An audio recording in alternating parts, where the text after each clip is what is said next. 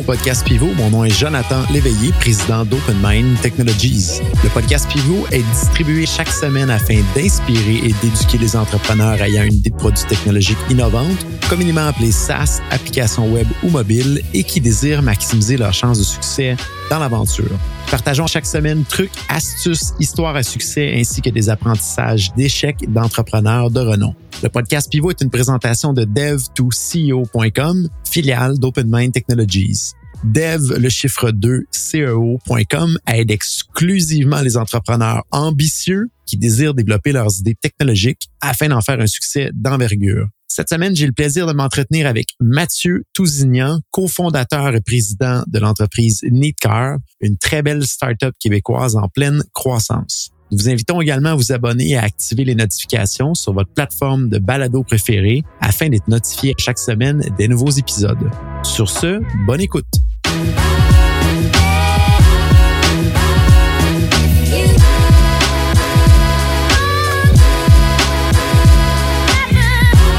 Mathieu Tousignan, cofondateur et PDG de Needcar, merci beaucoup d'être avec nous aujourd'hui. D'abord, Mathieu, comment vas-tu aujourd'hui? Je vais super bien, merci de l'invitation. C'est un grand plaisir de t'avoir avec nous. On a eu la chance d'échanger en privé dans les dernières années, euh, en coulisses sur différents projets. Vraiment content de t'avoir avec nous aujourd'hui dans l'aventure dans laquelle que tu es euh, pour, euh, je dirais pour, mais tu es Needcar aussi en même temps au bout de la ligne. Et je pense que tu vas avoir la chance de nous expliquer un peu ton parcours jusqu'à aujourd'hui, puis les différents défis également que tu vis avec Needcar, les, les, les, beaux succès aussi que tu as à travers tout ça. Avant qu'on débute de parler un petit peu de toi, de ton parcours, je pose la même question qu'à tout le monde. Est-ce que tu es plus un fondateur qui a une tendance technique, donc un programmeur, un codeur, ou tu es un fondateur plus fort sur l'aspect marketing et commercialisation? Très bonne question. Euh, je me dirais, je suis quand même 25% technique, 75% plus marketing. Euh, je, mon background, je vais parler un peu plus tard dans le podcast. C'est vraiment, j'ai été codeur, j'ai euh, j'ai appris par le code pour finir en design, pour finir en marketing. Fait que toute la partie marketing va avoir souvent une partie aussi coding en arrière que je parlerai un peu plus tard euh, justement là-dessus. Tu sais, à Car, 60% des codes qu'on va faire dans l'application est à objectif marketing. Donc, euh, c'est pour ça qu'il y a comme un mélange des deux. Euh. Super intéressant. c'est rare qu'on a la chance d'interviewer quelqu'un qui a passé par les techniques, mais qui est rendu très fort au niveau marketing et commercialisation. C'est une des raisons pourquoi j'étais emballé de, pouvoir discuter avec toi aujourd'hui puis de partager un peu ton histoire. Parce que c'est souvent le fait d'avoir ces deux éléments-là ensemble qui fait qu'on est capable de se propulser euh, plus loin puis plus rapidement vers l'avant. Et c'est probablement ce qui fait ton succès aujourd'hui. On rentre euh, dans ton histoire, euh, Mathieu. Parle-nous un petit peu de ton parcours. Euh, tu as débuté comment dans le domaine technologique, puis qu'est-ce qui fait que tu t'es rendu jusqu'à aujourd'hui avec Needcar? Parfait. Ben, dans le fond, quand ça remonte là, vraiment là, au mettons au secondaire, là, on, on parle de j'ai fini secondaire en 2014. Fait que mettons 2009 à 2014, j'étais dans une école qui était à Collège Boisbriand à Boisbriand. Et c'était un, une école de à peu près on était peut-être 200 élèves. On était la première cohorte qui finissait secondaire 1 à secondaire 5, fait c'était une toute nouvelle école privée dont non subventionnée, fait qu'il y avait pas beaucoup de monde qui allait à cette école-là. Et on était à 200 élèves, j'arrive au cégep 5000 élèves, pas les mêmes profs, pas les mêmes étudiants dans ta classe. Nous, là, au secondaire, le directeur connaissait le nom de chaque parent. Là. Le c'est complètement un nouveau monde pour nous. Fait que là, je moi, je m'en allais en finance, aucun rapport avec la technologie. Et là, je, je dis, comment on fait pour gérer les, horaires de, tout le monde? Tu veux faire des travaux, ça prend une éternité de trouver des, des horaires qui fit avec tes collègues.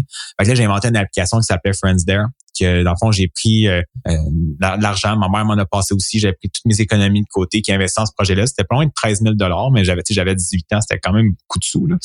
Donc, euh, j'ai investi là-dedans. J'ai engagé une petite agence marketing qui avait jamais fait d'application. C'était nouveau. Là, on parle quand même de 2014, là, 2015. C'était des applications mobiles. Il y en, on en avait, mais c'était pas aussi... même encore aujourd'hui, c'est pas évident à, faire, mais un recul de quasiment 10 ans, 8-10 ans, c'était encore moins facile à faire. Et on a, on, on a fini par sortir en version iOS seulement euh, de cette application-là qui permettait de rajouter, de scanner ton horaire, tu la rentrais dans l'application. Par exemple, tu avais un travail à faire avec un autre groupe de personnes, tu les ajoutais dans le groupe, mettons, euh, euh, devoir de français. Et euh, dans le fond, ça matchait les horaires de tout le monde. Si ça avait besoin, admettons, de trois séances de deux heures, mais ça disait exactement quand est-ce l'affaire. Donc, euh, honnêtement, il y avait même pas de modèle d'affaires. C'était juste une idée que j'ai eue euh, euh, comme ça. J'avais même pas pensé un peu au modèle d'affaires. Et on a... Attends une minute, Mathieu. À 18 ans, tu as parti ta première business technologique. Tu as mis plusieurs milliers de dollars, puis tu avais seulement 18 ans. Là. Exact. J'avais 18 ans. Wow, OK. Puis justement, ça, puis justement c'est là, là que ça a parti comme c'était vraiment euh, spécial parce que quand je suis arrivé, euh, on a lancé ça en janvier euh, janvier 2015. Avec, dans le fond, c'était ma deuxième session qui commençait dans le fond au cégep. Puis là, l'école en a profité. C'est ça qui ça a été vraiment le fun parce que ils ont appelé Radio-Canada qui sont venus faire un reportage. Même si Marc Massut Tousignan Friendia sur Google, le reportage sort. ça passait en beaucoup de nouvelles le soir. C'est là, comme là, ça montait là. On a eu 10 000 téléchargements en peu près en dans de une à deux semaines, euh, sans aucun marketing le payé, de payer. Là, on a passé à Salut Bonjour. C'était vraiment un deux semaines là de, dans le fond, on était devant les, les, projecteurs, c'était vraiment le fun. Je m'en souviens le soir qu'on passait à, à Radio Canada justement, je, je refreshais ma base de données puis ça montait. C'est comme il y avait pas de chaque fois je faisais refresh. C'était un moment là vraiment euh, spécial. Puis justement, là, après ça, euh, euh, j'ai passé à une émission de radio qui était CMFM à Saint-Jérôme pour euh, qui m'avait invité. Puis sans parler de la gaffe qu'ils ont dit à radio, ça s'en reparlait après l'émission, j'ai dit hey, je pourrais faire des chroniques le matin avec vous si vous voulez. Fait que j'ai fait des chroniques pendant quasiment 4-5 mois, une fois par semaine sur les applications mobiles. Fait que j'ai vraiment pris ce. je présentais l'application de la semaine. C'était vraiment un. C'était on the fly. J'ai juste demandé, puis on dit oui. On dit oh, on a quel âge, ça, Mathieu? Euh, j'avais 19. Wow. Mais euh, 18 ans en fait, c'est pas vrai, 18 ans, 18 ans. Je me laisse mes 19. Wow. Donc, euh, fait que c'est j'ai parti cette application-là, mais l'application, c'est spécial parce que comme deux mois après, était, était fini le caput, là. Parce que justement, on manquait d'expérience, on avait pris un, un serveur à 10 pièces par mois, tu sais, c'était comme juste pour partir. Puis là, au début, tu veux couper sur tout sauf les features. Tu sais, c'est un, un, peu ce que j'ai appris aujourd'hui. Tu sais, oui, les features, c'est bon, mais un MVP, c'est ça qui est le plus important commencer puis investir dans des affaires, même si le serveur il a l'air banal, ben c'est quand même important. Puis là, là-dessus, je l'avais appris. Donc, à un moment donné, il y avait trop de monde dans l'application, puis l'application a juste, j'avais plus les moyens de payer pour pouvoir réinvestir, genre réinvestir dans les serveurs parce qu'il y avait quand même des changements à faire qui coûtaient beaucoup de sous. Euh, si j'avais déjà investi 13 000 je ne pouvais pas mettre un autre 4-5 000 en, en changement. Donc, euh, malheureusement, le projet s'est terminé là pour euh, cette application mais j'ai beaucoup appris de ça. Et c'est là que j'ai décidé d'aller en informatique au Cégep, puis de entrepreneur que je suis, partir un projet de une compagnie, une agence de développement d'applications mobiles justement qui allait être spécialisée là-dedans vu qu'il n'y en avait pas beaucoup dans le temps à Montréal. Euh, on était dans les premières. Donc, on a pas, j'ai parti dans le fond Interface, qui était l'agence de développement d'applications mobiles. Puis c'est là qu'on s'est connu, Jonathan, justement. on avait un peu le même parcours dans des bureaux de de, de trucker, de compagnie de transport. compagnie de transport, oui. ouais. Notre histoire était très similaire là-dessus. Puis on, s'avait rencontrés de cette façon-là. Puis le, dans le fond, j'ai fait cette, cette agence-là. On a monté jusqu'à 17, 17 euh, employés. J'avais justement, j'ai lâché le, cégep à cause de l'agence. Ange Québec avait investi avec nous, avec euh, des anges euh, qui étaient vraiment super. Donc, tu sais, on, à un moment donné, faut tu finis par décider un peu le, tes priorités vont où. Donc, à nous et l'école, je veux dire, jamais pas plus que ça. Justement, j'étais en coding, c'était ma troisième année de cégep, puis j'avais, je passais plus de temps à mettre mon système beau que le faire fonctionner. J'avais le plus beau des interfaces, mais ça, il fonctionnait pas toujours. Fait c'était vraiment ça que là, j'ai commencé à avoir un, plaisir du côté UX, UI du, du produit. Puis là, j'ai eu un contrat dans les, dans les six chiffres, puis j'avais pas de développeur pour le faire. Fait que je suis juste débarqué dans, dans le cours des. Dans le fond, ça, c'est quand j'étais en, en, première, j'ai débarqué dans le cours de troisième, j'ai dit qui qui veut une job. Puis là, c'est là qu'on a récolté. Il y avait les stages qui s'en venaient, il y avait tout. C'est là qu'on s'est ramassé quasiment une dizaine. Après ça, on est monté jusqu'à 17. C'était pas tout temps plein, mais c'était quand même 17 personnes qui travaillaient sur des projets.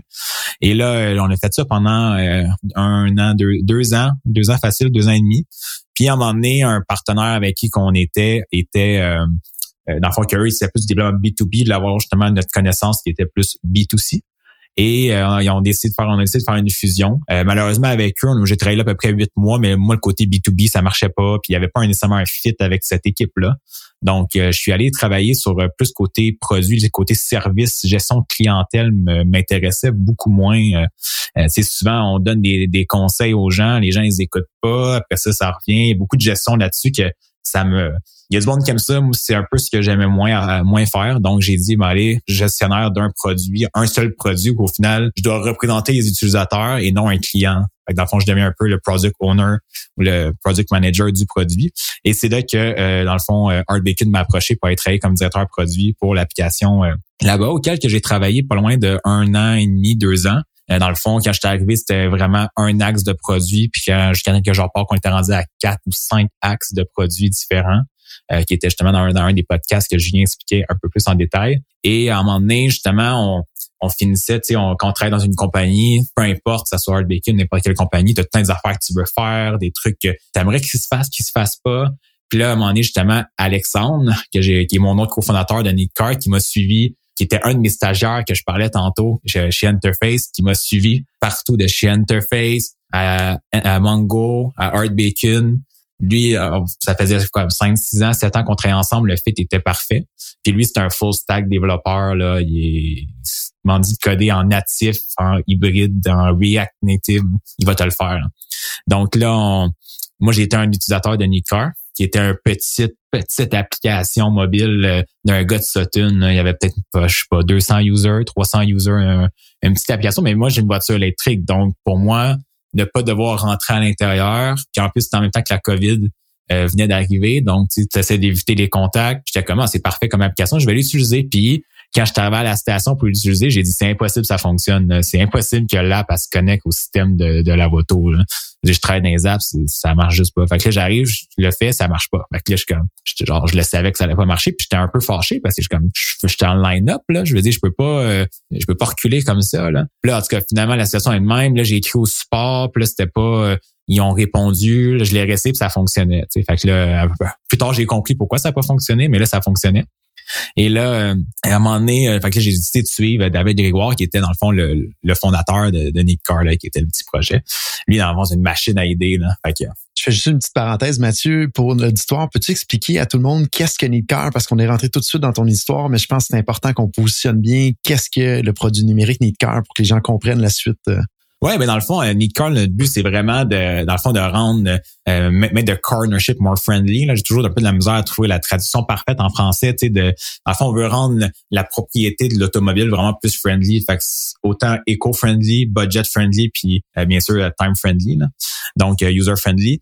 Dans, à la base, Needcar, on aide les gens à garder leur voiture propre, en bon état, euh, d'où le mot Needcar. Donc, avec notre notre plus gros produit fort, il est Lavoto.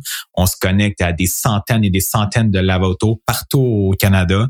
Donc, plus besoin d'avoir 5-6 euh, apps de, de, mettons, de, Shell, de Petro, euh, peu importe la bannière. Maintenant, une seule app, tout est dedans. Puis nous, vu qu'on a un gros pouvoir d'achat sur ces, euh, dans ces entreprises-là, on a des meilleurs prix.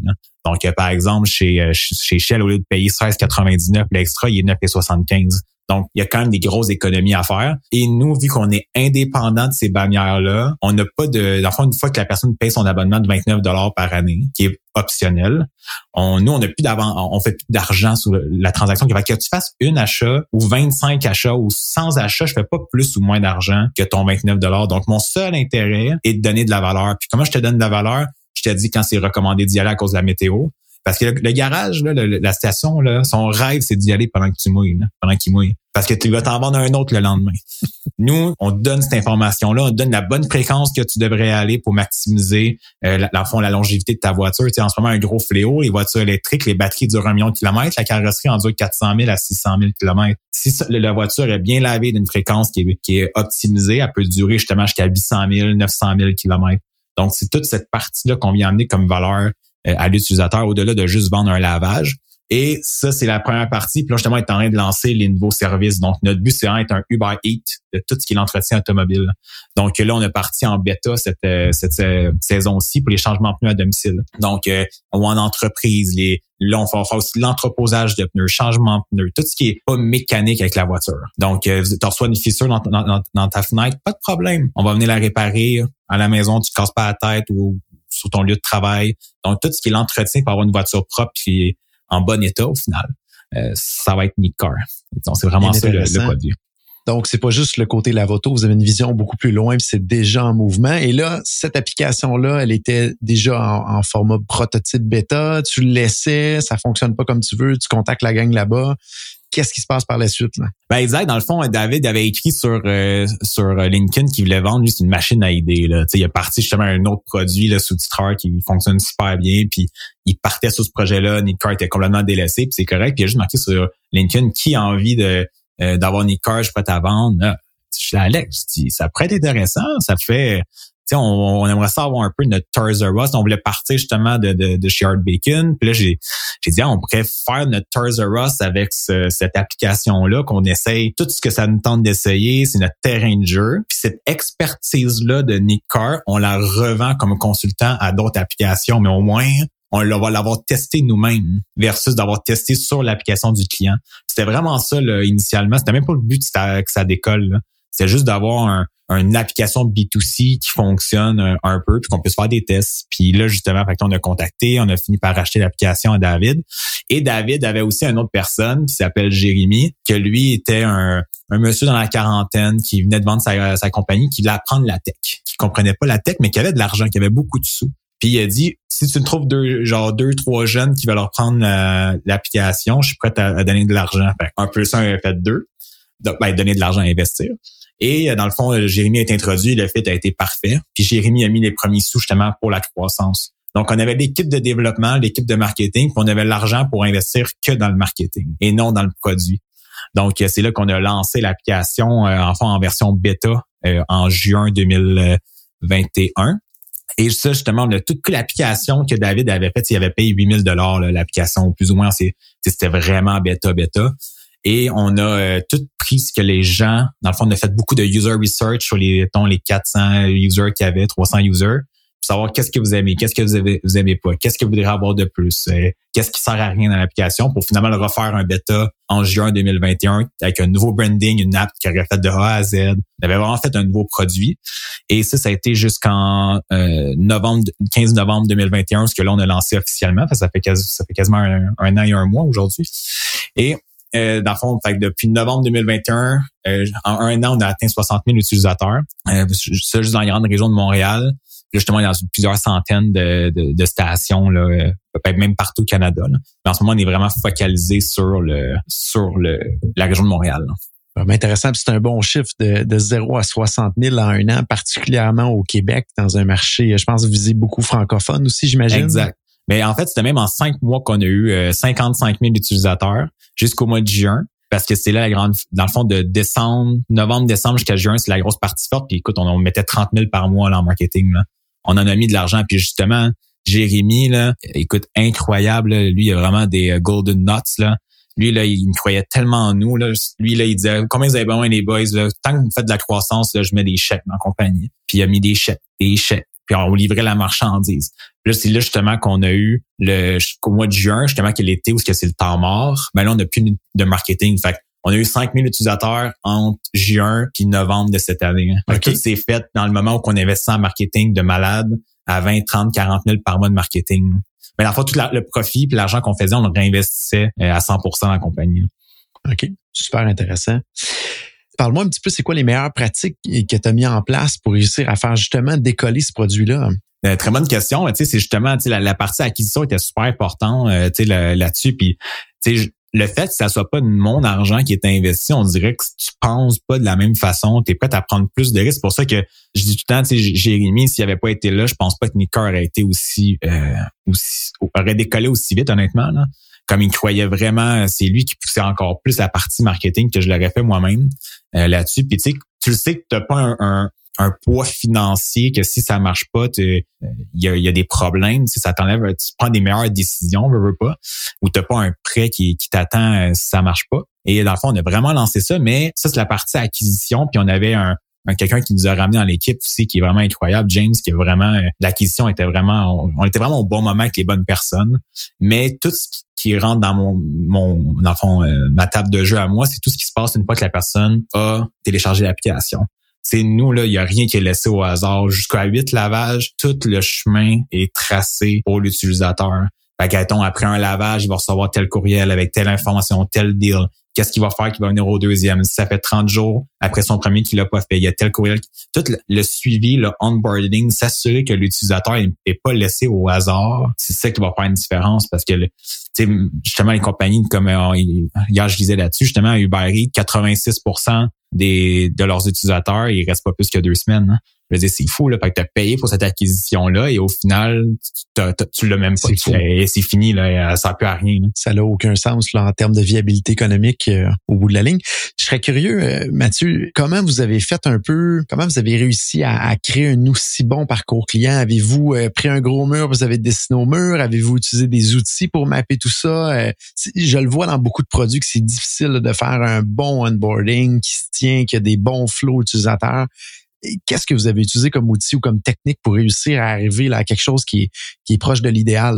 Ben, initialement, on avait déjà le flow, dans le fond, que David avait fait avec l'application Nika initiale qui était comme plus que minimaliste. Puis on s'est vraiment concentré là-dessus aussi. au final, on vend, un, on vend un lavoto. Donc, ce que tu veux que la personne ait, c'est le lavoto le plus vite possible, le plus rapidement possible. Donc, on n'est pas parti sur des onboarding à finir c'est quoi ton modèle de véhicule, c'est quoi ci, c'est quoi? Toute la partie analytique on s'est vraiment focalisé à le plus vite possible a son lavoto. Là, justement, on est en train de revoir les, les flows de, de onboarding, justement, puis d'accompagnement. Puis le flow que quand tu n'as pas encore fait de lavage versus qu'est-ce qu'on va t'afficher comme interface à ton deuxième, troisième, quatrième va pas être le même dépendant parce que tu n'es pas habitué autant au produit qu'une autre personne c'est quelqu'un qui est son septième lavage, je peux lui demander d'entrer son véhicule. Il sait quand il est déjà habitué au produit. Puis nous, on a quelque chose, une valeur qui vaut énorme. On a un 5 minutes minimum avec l'utilisateur qui a rien à faire dans le lavoto. Puis ça, ça a une énorme valeur pour nous parce que pendant qu'il est dans le lavoto, on peut lui demander qu'il rajoute son véhicule. Il n'y a rien à faire de toute façon et il les laisse sur son téléphone. Donc, c'est tout un accompagnement, là, puis vraiment basé sur le type d'utilisateur que c'est. Il y a plusieurs facteurs qui rentrent en, compte. Puis la revue de ce parcours-là, avez-vous euh, avez-vous une certaine structure de dire à chaque mois on la révise ou vous y allez quand vous pensez faut la réviser? Avez-vous mis un processus en place ou c'est plus instinctif? Ben, c'est on est beaucoup data là. Comme nous, on a énormément, énormément de data. Tu sais, le onboarding, t'as de le réviser justement. Fait qu'on fait beaucoup d'user research. On fait des justement avec InVision, on fait différents euh, flows, on fait des tests, on essaie de le rentrer. C'est même là, on n'avait pas mis le premium dans le onboarding parce qu'on voulait minimiser le nombre de, de, pages. Sauf que là, on se rend compte qu'avec du A/B testing, en mettant le premium puis un gros bouton passer, même si la, le monde ne convertit pas par cette page-là, le monde le savent au moins que ça existe. Fait que là, après ça, ils vont aller le revoir parce que là, ils savaient même pas que ça existait, notre premium.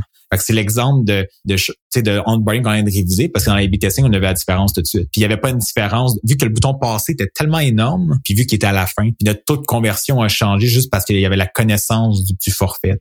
Donc il y a plusieurs facteurs. Donc on convertit pas sur le coup, mais on éduque pour une conversion future. Exactement. Puis justement, 70% euh, de notre conversion vient de un, un endroit dans l'application. Puis ça, euh, merci DoorDash pour cette euh, cette UX là, si on veut. Je, l'ai pris parce que c'est même que je me suis abonné directement à DoorDash. Puis j'ai dit, il faut qu'on leur fasse ça dans notre car. Quand tu es au lavoto, que la personne arrive pour payer, ça dit, voulez-vous commencer votre essai gratuit de Nick Premium pour profiter de euh, ton ces 5 dollars de rabais sur ce lavage-là instantanément. Le monde clique dessus parce qu'ils ont, ils ont la valeur de notre premium instantanément puis ils vont sauver 5 dollars. Ils ont rien à perdre. C'est vraiment comme ça que notre taux de conversion a vraiment augmenté. On n'est pas loin de 14% de taux de conversion. Là. Ce, qui est, ce qui est vraiment énorme là, pour une application mobile. Puis vous étiez à combien avant de mettre cette technique-là? Ben, on l'avait mis initialement. Fait que je pourrais pas dire le. Puis on l'enlève pas parce que c'est elle qui fonctionne le mieux. Vraiment intéressant. Puis je pense qu'une de vos forces, c'est votre capacité à faire le suivi des utilisateurs qui sont actifs dans le système et d'aller chercher un peu de voix utilisateur, du voice of customer. Vous, êtes, vous utilisez quoi comme technique pour aller chercher cette voix-là client puis d'être constamment en contact avec vos clients? Ouais, dans le fond, nous, on est vraiment user first. Comme j'expliquais un peu plus tôt dans le podcast, on est euh, l'application est, tout le temps. Notre seul objectif c'est donner de la valeur à l'utilisateur. Je veux dire, une fois qu'il nous a payé notre 29 dollars, c'est pas le nombre de transactions qui compte, c'est la valeur qu'on lui donne. Donc, qui, peut me dire quelle valeur je peux donner? L'utilisateur? Donc, on a tout le temps été user euh, focus, user first. Et la meilleure façon qu'on a trouvé, c'est que dès que tu fais deux achats dans l'application, on t'envoie une demande d'ajout pour notre communauté Facebook. Donc, les gens font partie de notre communauté, on publie là-dessus, le on est rendu pas loin de 750 personnes qui participent de façon assez régulière dans, dans la communauté. On fait des sondages, on, le monde donne des suggestions. Puis là, même des fois, quelqu'un donne une suggestion, puis tout le monde dit elle est pas bonne la suggestion, ben ça répond par elle-même. Fait qu'on finit par vraiment voir. Puis c'est toute notre euh, roadmap produit est public aussi. Donc les gens voient sur quoi qu'on travaille. Si quelqu'un dans la communauté ils vont poser des questions sur quelque chose qu'on travaille, les autres vont répondre. Fait que même s'il y en a un qui dit ah ça c'est pas bon, mais ça veut pas dire que ça l'est pas. sais. Donc on finit par faire ça et on a fait aussi des euh, beaucoup euh, sur place dans les euh, on donne des lavotos gratuits mettons euh, au monde qui vont au lavoto faut qu'on dit qu'on va être à tel endroit à telle heure. Pendant que le monde attend moi je peux parler avec les utilisateurs. Puis eux pendant qu'ils vont dans le lavoto nous on filme tout avec des GoPro c'est comme ça qu'on finit par savoir qu'est-ce qu'ils font dans le lavoto qu'est-ce qui les divertit combien de temps qu'ils passent sur leur téléphone combien de puis même qu'on travaille avec des, stations pour optimiser les le temps de, lavage. Comment que le lavage va être fait pour offrir une meilleure expérience. Ces compagnies de lavage là ils payent pour ça là donc, ça fait tout un... on optimise vraiment plus loin que... Puis si j'aurais jamais pensé il y a un an ou deux que j'aurais travaillé des grandes chaînes à optimiser leur lavoto pour offrir une meilleure expérience. C'est super intéressant. Vous avez une idée de produit techno à développer et vous vous demandez suis-je prêt à le faire? Bonne nouvelle, dev2co.com rend à votre disposition un mini questionnaire gratuit en ligne qui vous permettra de parfaire votre réflexion et surtout de valider à quel point vous êtes prêt ou non à démarrer le développement de votre idée technologique. Rendez-vous au dev2co.com slash évaluation DEV, le chiffre 2, CEO.com slash EVA, L-U-A-T-I-O-N. Sur ce, de retour à l'épisode en cours. Si tu avais la chance de retourner en arrière au début de Need Car, ça serait qu'est-ce que tu ferais de différent? Qu'est-ce que tu te dirais à toi-même pour arriver peut-être plus rapidement où tu es aujourd'hui? Je dirais l'approche avec les grandes entreprises, ça a été la partie qui m'a, même encore aujourd'hui, qui a un peu une difficulté. Euh, tu sais, il y en a qui ont été super ouverts là, dans, quand tu tombes dans les grandes, dans business. Euh, qui, ont embarqué tout de suite, là, je vais les nommer, là, Sobeys, là, qui est IGA et Shell au Québec, là, incroyable comme entreprise, ouverture d'esprit, euh, innovation, vouloir, tu sais, eux, là, c'est super facile. Et justement, on avance énormément, puis notre bureau vendeur à cause de ça. Puis tu sais, aujourd'hui, on, on, on, doit leur acheter des centaines et des centaines de milliers de dollars de code par année. Là. Fait ils ont ouvert un énorme business, qui ont été ouverts à aller voir des, des nouvelles technologies qui s'en venaient et d'autres euh, bannières qui sont super fermées, sans les nommer, euh, des bannières avec un triangle. Ben, la fille du directeur marketing, la, la fille qui est directrice marketing m'a dit mot pour mot, nous, tout ce qui est, euh, dans le fond, service tiers, comme Amazon ou Uber Eats, on ne croit pas à ça. Je suis comme, OK, mais dans 10 ans, vous êtes mort, là. Je dis, c'est fait que tu finis par avoir deux mentalités de personnes. Puis là, à un moment donné, comment tu vas, tu vas gérer qu'une PME? Si je donne un exemple, un groupe, le groupe Arnois, qu'on connaît un peu moins, euh, on, connaît un peu, mais qu'on connaît moins en détail c'est un groupe familial. C'est pas la même discussion que je vais avoir avec une grande entreprise. Donc, quand tu devant une grande entreprise, c'est qu'est-ce que veux faire pour que elle, cette personne-là, puisse satisfaire son boss? Sais, c'est une autre mentalité complètement. Là. Même mettons, on a fait un, à la compagnie de Hibou, on avait fait un super euh, deal du siècle. Là, parce que eux nous avaient approché initialement pour faire potentiellement un investissement ou parce qu'ils ont euh, leur propre capital de risque. Et la personne avec qui eux m'avaient contacté, on avait fait le deal du siècle. Je te dis, là, c'était le deal du siècle. Et ils ont même pas accepté pour une raison euh, à l'interne qui est complètement ridicule, que je n'aimerais pas ici, mais qui est complètement ridicule. Donc, t'arrives, t'es comme, ça fait aucune logique, mais c'est le même pareil parce qu'il y a une personne au Texas qui a décidé que c'était ça, genre, sans même nous connaître. tu tombes dans un autre. Euh, Donc, faut pas négliger dans des produits qu'on développe qui a un peu un effet de réseau. C'est dans votre cas, vous, c'est faut aller chercher des usagers, mais pour les usagers, il faut avoir, exemple, des lavotos, l'histoire. Et là, il peut y avoir de la politique à travers tout ça dans des grandes entreprises avec qui qu'on doit négocier. Fait qu'il faut pas, faut pas négliger. Je pense des fois, il peut y avoir de la friction là-dessus. Puis même des fois, puis euh, il y a des morceaux de l'histoire qu'on peut peut-être pas compter en ondes de ce morceau-là, mais il y a des fois, on pense que c'est complètement closé. Ça l'est pas finalement pour une question d'une virgule de quelqu'un qu'on connaît même pas, qui est assis à l'autre bout du monde, qui ça fait aucun sens, qui s'accroche dans une virgule et tout le deal tombe. Fait que c'est un peu la même logique aussi des fois avec le, côté financier. Je voudrais voir avec toi, Mathieu, je pense dans, dans toute entreprise ou dans tout parcours entrepreneurial, il y a toujours un moment où ce qu'on se dit, là, j'ai touché le bas fond complètement, là, puis je veux, j'en peux plus, c'est terminé, ou du moins on pense que là, c'est la fin du monde, puis le lendemain, on se relève, on est correct. Là. Mais est-ce qu'il y a un moment dans tes différents parcours entrepreneurial où ce qui t'est arrivé, là, puis tu dit ça, là, enough is enough, c'est trop pour moi? Ben, tu sais, j'en ai parlé un petit peu au début dans, mon parcours, avec euh, avec Interface, justement, à un moment donné, on était comme, on voulait plus, euh, tu sais, des clients, c'était tout le temps compliqué, tout le temps euh, des menaces de poursuite parce qu'ils n'ont pas quelque chose. Là, tu deviens un peu responsable de leur réussite, de leur produit, mais indirectement, je veux dire, comme, moi, je fais juste ton produit, là, je suis pas le gars de marketing, là, j'ai pas, il y a tout le temps des, affaires comme ça.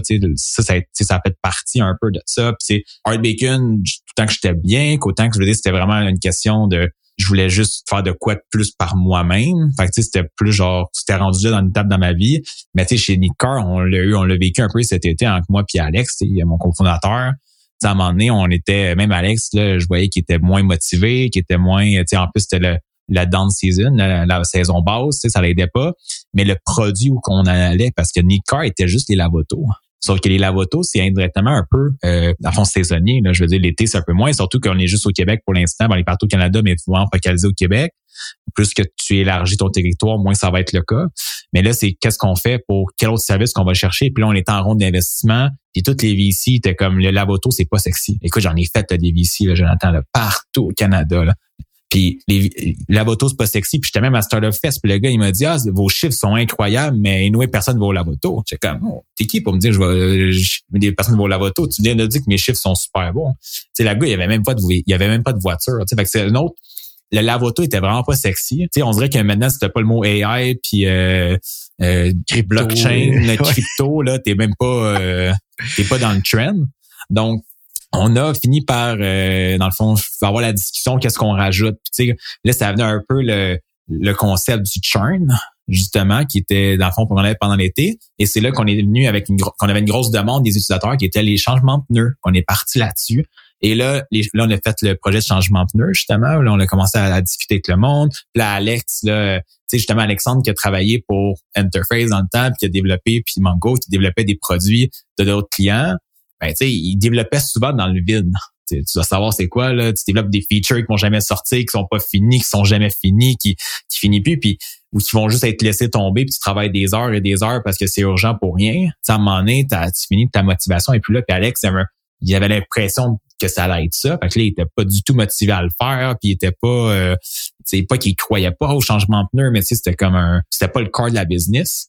Et là, on est arrivé à, euh, le monde des changements de pneus, puis on s'est rendu compte justement que les, le monde, euh, pourquoi ils pas des cannes de changement de pneus, c'est à cause que leur, leur pneu était entreposé au concessionnaire. Donc là, c'est là qu'on est arrivé avec l'entreposage de pneus, mais pour nous, l'entreposage de pneus est devenu un peu crucial parce que c'est, tu sais que tu hook ton user pour six mois. Là. C'est la récurrence. C'est la récurrence. Va lui parler. Il veut ses pneus après six mois. Là. Exact. Fait que ça venait un peu stratégique pour nous, mais tu sais, Alex, c'était vraiment un autre, euh, lui, il avec les lavotos au début. Puis là, finalement, à un moment donné, on, comme Alex, il, il, il voulait partir. C'était plus euh, lui, on sortait complètement de son de où ce qu'il voyait le produit.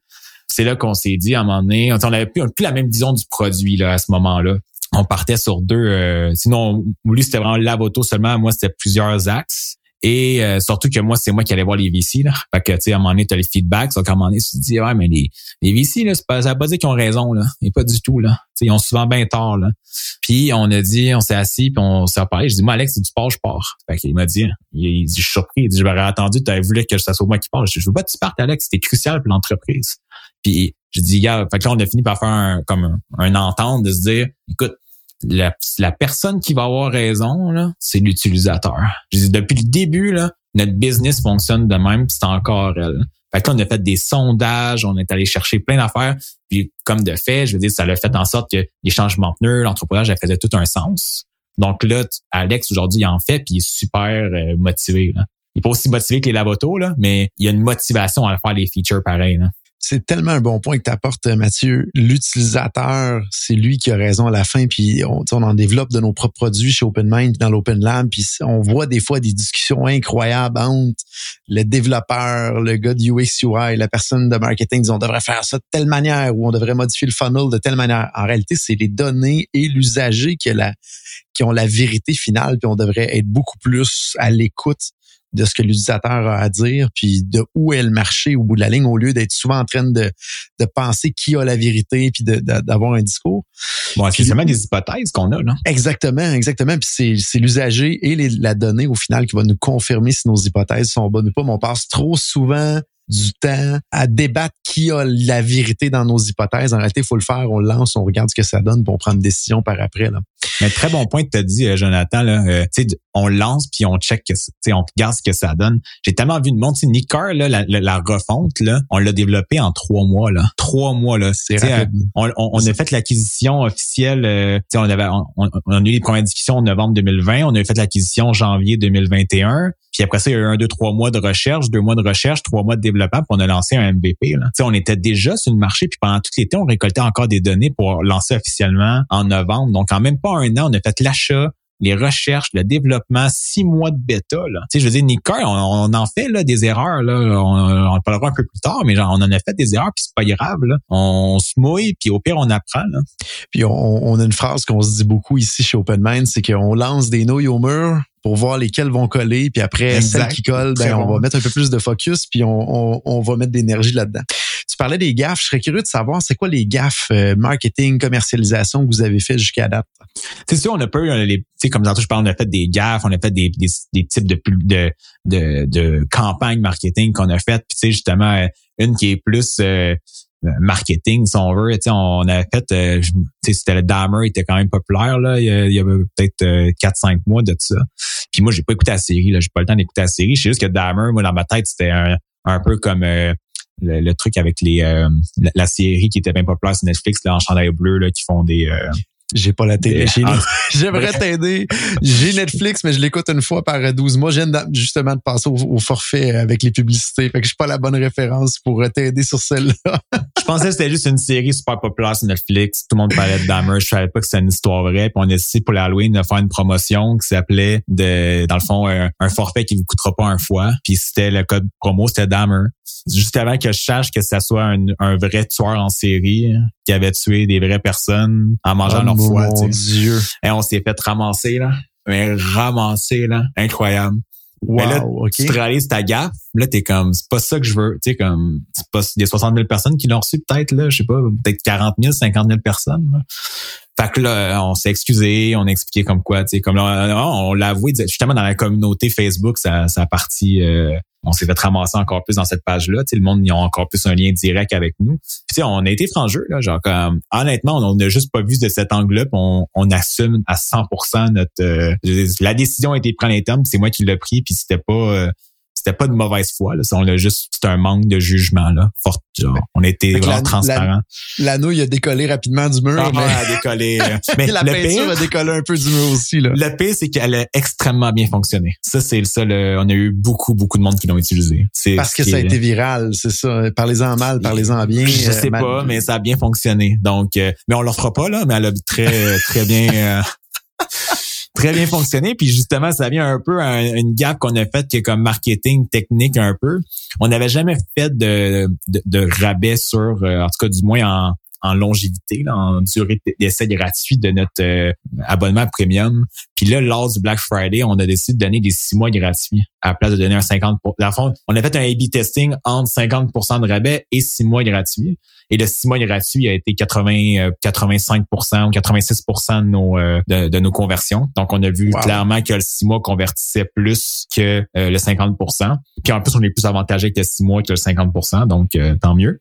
Et nous, dans le fond, dans notre automatisation, le courriel qui est envoyé pour le renouvellement de, de, l'essai gratuit de 15 jours normal et le 14e jour, mais on l'a pas changé là, dans le système. Là. C'était pas basé sur l'utilisateur. Tout le monde avait la même chose. Puis, comme de fait, le 9 décembre, tout le monde a reçu un, un, renouvellement pour dire qu'elle allait être chargée le lendemain. Mais j'ai des centaines de personnes qui s'avaient abonné. Là. Ouch! Ouais. là, puis là, justement, on a eu plein de monde qui se désabonnait, qui se désabonnait, qui voulait pas. Euh, fait que là, on a comme perdu plein d'abonnements. Fait que là, finalement, j'ai envoyé un courrier à chaque personne pour leur dire oh on est vraiment désolé, on va vous rabonner, ça on va vous donner un petit rabais supplémentaire pour notre erreur. Ça. Honnêtement, j'ai quasiment récupéré tout le monde. Mais elle a fait mal, celle-là. Là. T'as travaillé fort pour rattraper, euh, rattraper tout ça. Là. Mais c'est le premier courriel que tu vois, que tu te rends compte de ton erreur, là, t'as un arrêt cardiaque, t'es comme, aïe, qu'est-ce que je viens de faire? Surtout deux semaines après, là. Mais euh, c'est ça le concept de lancer des nouilles au mur. Il faut en lancer beaucoup. Il y a une question de vélocité. En un moment donné, on va faire des erreurs, on va froisser des gens, euh, on va casser des pots. Ah, tu pas le choix. Là, à, 60 000 utilisateurs, on en casse des pots. Là. Je dis, euh, puis on s'en, on en a du monde qui nous aime pas là pour aucune raison, juste parce qu'ils ont passé à salut bonjour. Il y en a plein de mais tu sais, ça fait partie de la vie. J'ai reçu des menaces de mort, j'ai passé à TVA. Mais tu sais, à un moment donné, on, notre publicité de TVA, euh, notre marketing qu'on faisait dans le temps, je te dis qu'on dépensait 20, 30 000 par mois. Cette pub-là a été vue, je pense, c'est 2,3, 2,4 millions de fois. Tu sais, sur 2,4 millions, je veux dire, ça se peut là que qu'il y ait du monde qui... Tu sais, justement, euh, je sais pas si tu connais le meme de Drake là, qui fait un, un examen. En tout cas, c'est un meme super populaire qui est utilisé par les compagnies pour faire euh, de la publicité.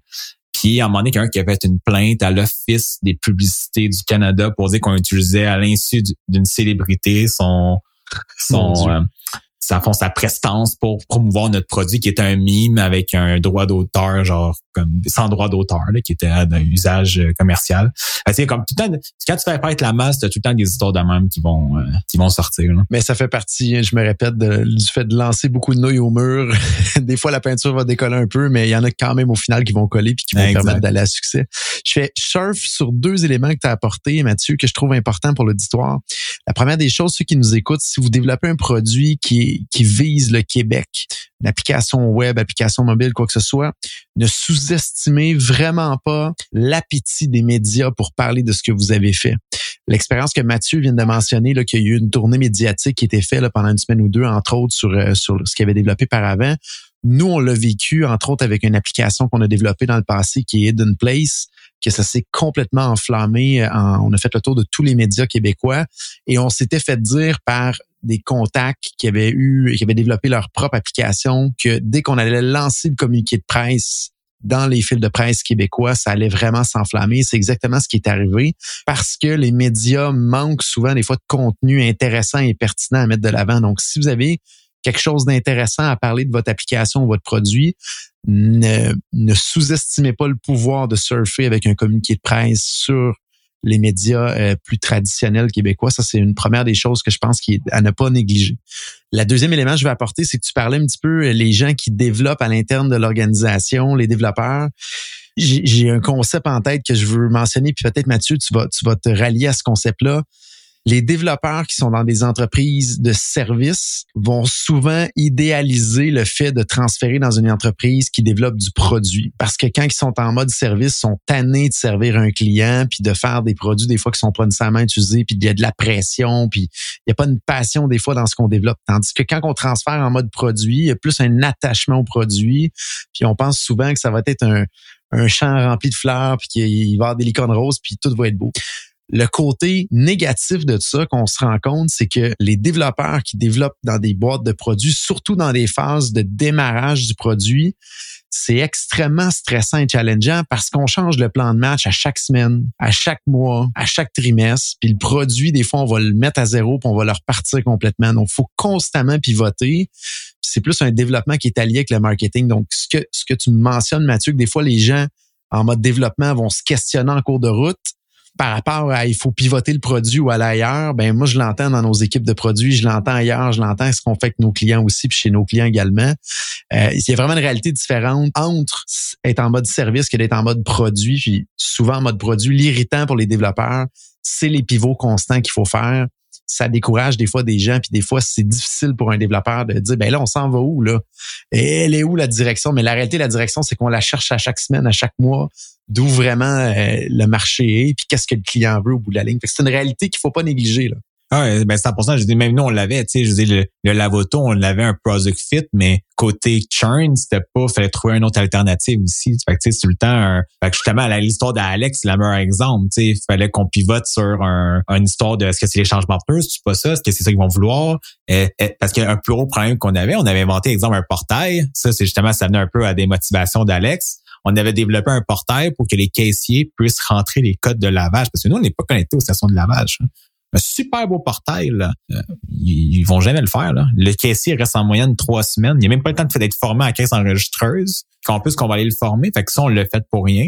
Puis justement, on avait tout développé un des designs, une chance qu'on l'avait pas fait pour vrai, pour que le monde qui font les changements pneus puisse dans l'application mettre les dispos, faire tu sais comme tout l'ensemble de ça, puis ils vont jamais le faire. Fait, ce qu'on on idéalise justement, puis c'est arrivé sur le terrain là, sport, ça peut démotiver des gens, surtout dans un contexte de produit. Là. Et voilà, puis ça, c'est important quand on développe notre idée de produit technologique, de garder ça en tête, que les développeurs aiment pas ça quand on pivote toujours comme ça, ou du moins, il faut les préparer psychologiquement à ça, que c'est la réalité d'un développement de produits numériques comme ça. C'est du pivot, puis on bouge souvent. ah, ben, tout le temps. Puis ce qu'on pense qui va fonctionner, sais, mettons, on est en train de développer un produit pour les euh, concessionnaires automobiles qui puissent donner comme cadeau ni car à leurs clients. Puis on, est, on était passé sur une idée de portail encore, là. Super portail, des fonctionnalités super avancées. Puis justement, j'ai un investisseur qui va rentrer avec Nickar, que lui a des concessionnaires, puis il m'a dit, honnêtement, Matt, il n'y a personne qui va utiliser ça. Jamais le vendeur va rentrer dans le portail faire donner de cadeaux aux clients. On est encore à des cartes cadeaux en, comme si tu vas chez IGA, là. Puis il a dit, tu vas, tu vas faire ça, puis tu vas mettre ça dans le shop, puis ça finit là. Fait que tu vois, il n'y a même pas point de développement en plus. Fait que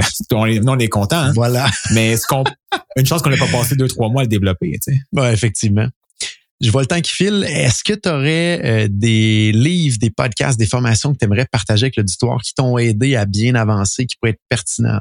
Ben certainement. Tu sais, je veux dire, le, classique, je dirais, c'est Lean Startup. Tu sais, je veux dire, c'est comme la Bible que quand tu commences, euh, tu sais, justement, Nika la définition d'avancer Lean, puis tester, on fait le minimum, on regarde, puis on avance.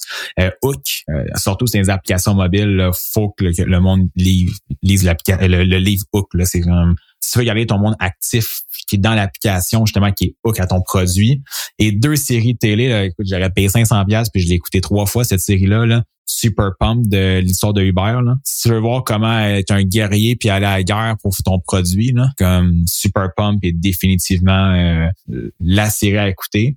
Puis euh, bien sûr la série sur Netflix euh, de Playlist qui est l'histoire de Spotify là. C'est assez assez motivant. Je me rends compte que mes problèmes sont très faible à comparer que, les, que lui, ce qu'il avait comme problème, puis en, en jeu qui est un peu similaire, lui, avec les maisons de 10, puis nous, avec les grosses euh, les grosses chaînes. Puis je me, ça m'a motivé parce que je me suis dit, si lui a réussi là, à convaincre ces maisons de disques-là, euh, moi, ça va être facile. Parce qu'au final, moi, je me bats pour être client chez eux. Là.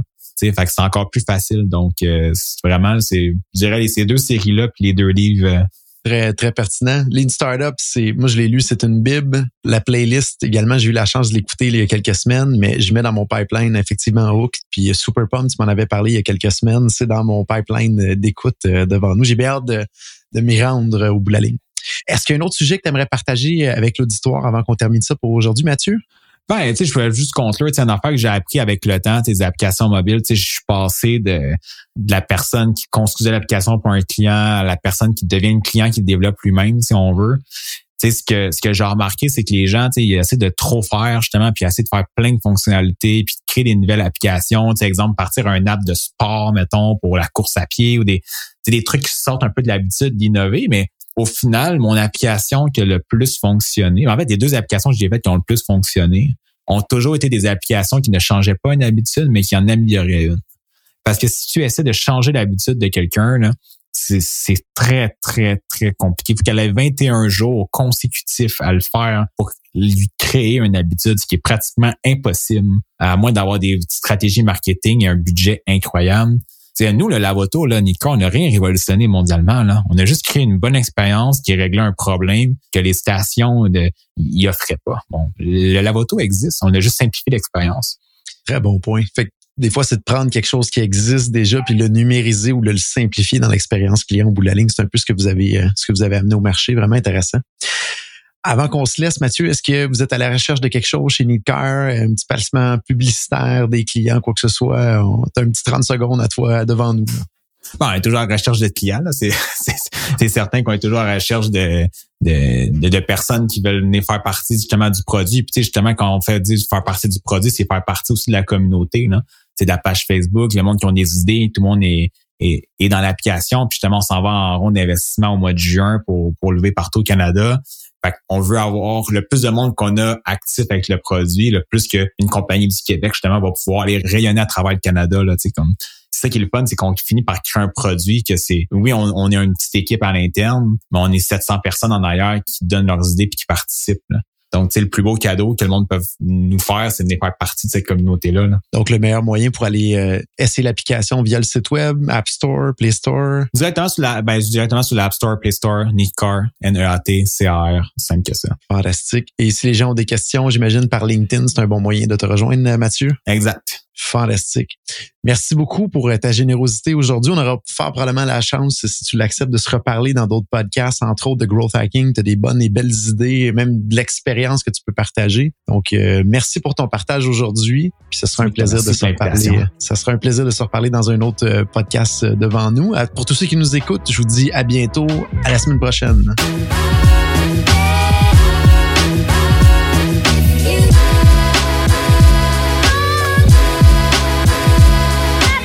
De ma discussion avec Mathieu.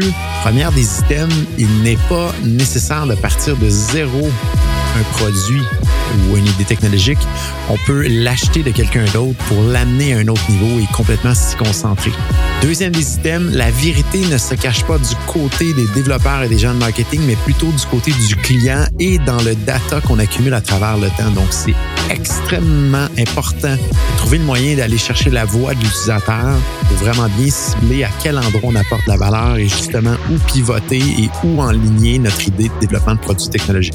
Deux autres items un peu plus tactiques, le fait d'instaurer un mur de paiement à l'entrée avec une option de sauter ce mur de paiement-là peut être un excellent outil pour convertir au final, même si ça ne convertit pas directement sur le champ, ça éduque les gens de la possibilité du forfait payant et ça permet au final de convertir plus d'usagers vers des forfaits payants. Également, au lieu de donner un pourcentage de rabais, intéressant d'explorer de donner des mois gratuits à notre clientèle. Euh, dans le cas de Mathieu chez Midcar, ça a été plus bénéfique et il y avait plus de gens qui étaient attirés par cette option qui euh, est très peu utilisée, je pense, euh, dans les moyens de commercialisation d'une idée technologique, mais à ne pas négliger et à explorer. Donc, merci à tous d'avoir été des nôtres cette semaine. Si cet épisode de podcast vous a plu, aidez-nous s'il vous plaît en le partageant sur les médias sociaux et aidez-nous également en vous abonnant pour recevoir les alertes des nouveaux épisodes sur votre plateforme de balado préférée. N'hésitez pas également à nous soumettre vos idées de sujets et idées d'invités. Je vous invite également à continuer la discussion sur LinkedIn. Mon nom est Jonathan Léveillé, président d'Open Mind Technologies. À la semaine prochaine.